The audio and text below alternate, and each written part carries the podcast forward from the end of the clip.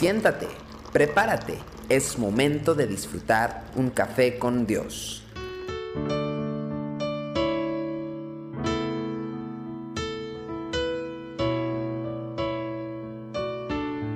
Qué bueno que estamos juntos en Café con Dios una vez más. Hoy voy a compartir algo muy interesante en San Juan capítulo 13 versículo 1. Antes de la fiesta de la Pascua, sabiendo Jesús que su hora había llegado para que pasase de este mundo al Padre, como había amado a los suyos que estaban en el mundo, los amó hasta el fin. ¿Te has encontrado con personas que están pasando por una gran tribulación personal? ¿Cuál es su conducta? La verdad es que son muy pocas las que tienen la capacidad de abstraerse de sí mismos y de y de no monopolizar la conversación para estar contando lo que les duele, lo que les aflige. Una persona que está dolida casi siempre toma el control de la conversación para contarnos lo que está pasando. O por el contrario, otros se encierran en sí mismos y son indiferentes hacia todos y hacia todo lo demás. No pasó así con el Hijo del Hombre, con el Señor Jesucristo. La agonía de la crucifixión no era desconocida para él, aunque no había eh, pasado por ese camino, pero los romanos habían introducido este método tan cruel de ejecución muchos años antes de que el Hijo de Dios caminara por esta tierra. Suponemos entonces que Jesús había visto en más de una ocasión a todas esas personas que fueron condenadas al madero en las inmediaciones de las ciudades de Israel. La verdadera magnitud de la prueba que lo esperaba, sin embargo, parecía haberse manifestado en toda su intensidad en la lucha que el Señor libró en Getsemaní. Allí el Mesías confesó a sus más íntimos que se sentía angustiado hasta el punto de la muerte. ¿Cómo no dedicar entonces las horas y los días previos a esta grandísima prueba para fortalecer el espíritu y concentrar los recursos espirituales, prepararse, mentalizarse, en fin?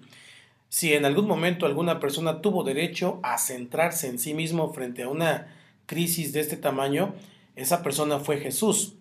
Nosotros hubiéramos entendido que frente a semejante prueba se hubiera mostrado un poco distraído o melancólico, angustiado.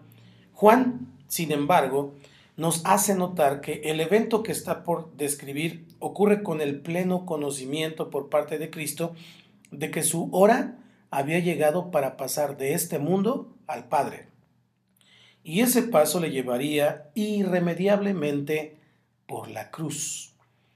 En este momento crucial de su vida, Cristo continuó pensando en sus discípulos y no permitió que sus luchas personales lo distrajeran del compromiso de amarlos en todo momento y en toda circunstancia. Dice lo que leímos, los amó hasta el fin.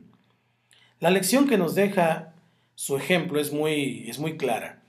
El verdadero amor no conoce situaciones personales que lo libra de la responsabilidad de expresarse en forma práctica en la vida de los que están a su alrededor.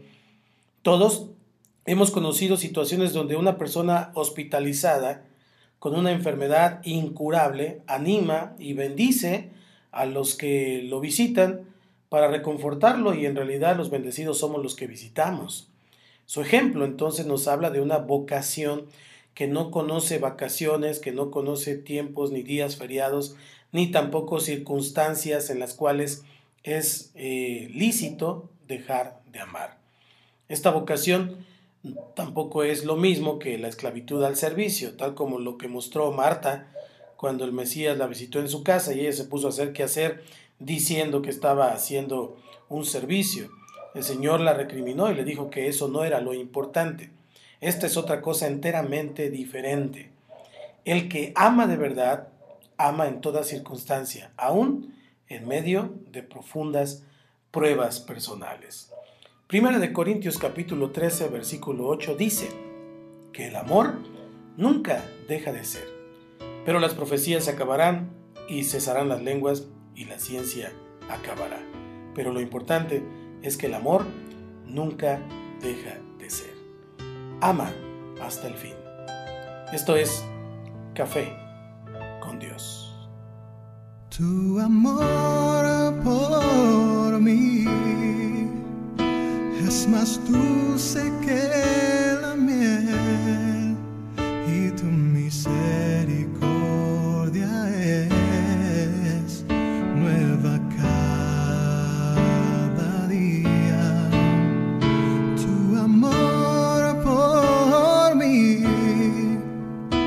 es más dulce que la miel y tu misericordia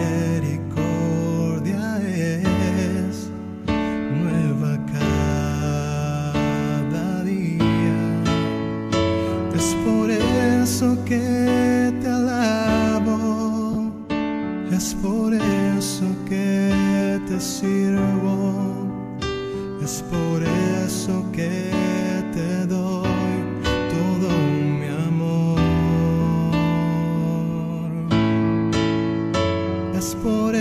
eso que te alabo, es por eso que te sirvo, es por eso que te doy todo mi amor.